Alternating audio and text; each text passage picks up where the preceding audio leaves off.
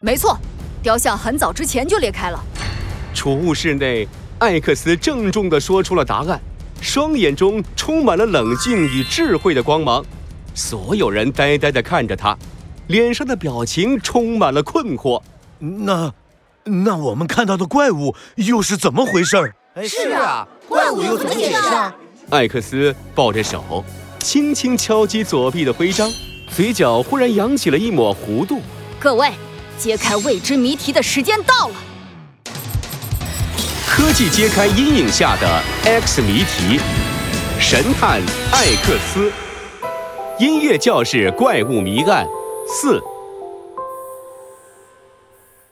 你这个同学果然很有问题。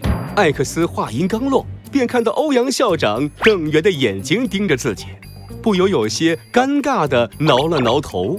嗯嗯，嘿嘿，其实怪物的真相很简单，你们看，艾克斯的手忽然往地上一指，所有人顺着他指的方向望去，脸上露出了疑惑的表情。灯泡碎片，没错，就是灯泡碎片。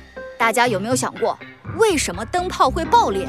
是，是怪物的力量导致的呀！不，艾克斯的目光扫过周围一张张茫然的脸，突然落在一个人身上。大头叔，能把你全息虚拟手机的强光功能打开一下吗？你，你要做什么？王大头的脸上有些不自然，艾克斯嘴角露出神秘的微笑，眼睛一眨不眨地看着王大头。我准备召唤怪物。召唤怪物！所有人倒吸了一口气，王大头还有些迟疑，一旁的欧阳校长顿时不耐烦了。王大头，按他说的做，我倒要看看他想搞什么名堂。啊，是，是，王大头打开全息虚拟手机，按了一下虚拟键盘，一道光柱射出来。大头叔，请将光柱对着雕像。好，好的。大家看，这就是怪物的真相。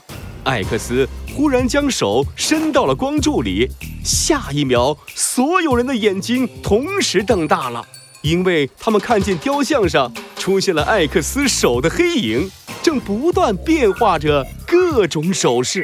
哇！艾克斯，你是说所谓的怪物其实只是影子？没错，不，不对啊！我们看见的明明是一个人形的黑影，并且还会扭曲变形。很简单，只要用薄薄的纸剪出一个小人的形状，贴在灯泡上，灯泡发光，将小人的影子放大投影在架子上，看起来是不是就像一个怪物？纸片小人儿在哪儿？我怎么没看到？优雅的欧阳校长左顾右盼，除了满地的灯泡碎片，什么也没发现。哼，这正是这个方法最有趣的地方。艾克斯一手捏着下巴，眼中露出兴奋的光芒。这种灯泡是最新型的灯泡，亮度极高，因此发光的时候，它的温度也非常高。随着温度不断上升，当到达纸的着火点时，便会让纸人燃烧。因为纸人燃烧，所以我们看到的黑影才会扭曲变形。艾克斯的语速越来越快，整个人都亢奋了起来。而纸人燃烧抹去了痕迹的同时，燃烧产生的高温还会让灯泡爆裂，看起来就像是怪物的力量干的一样。也因此，空气中会有淡淡的烧焦的味道。我说的没错吧？艾克斯忽然停了下来，猛地抬头，直直地盯着某个人。大头叔，什么？所有人下意识地望向王大头，却看见王大头脸色发白，紧紧皱着眉头。艾艾哎艾克斯同学，你你什么意思？啊一直在捣鬼的其实是你，大头叔。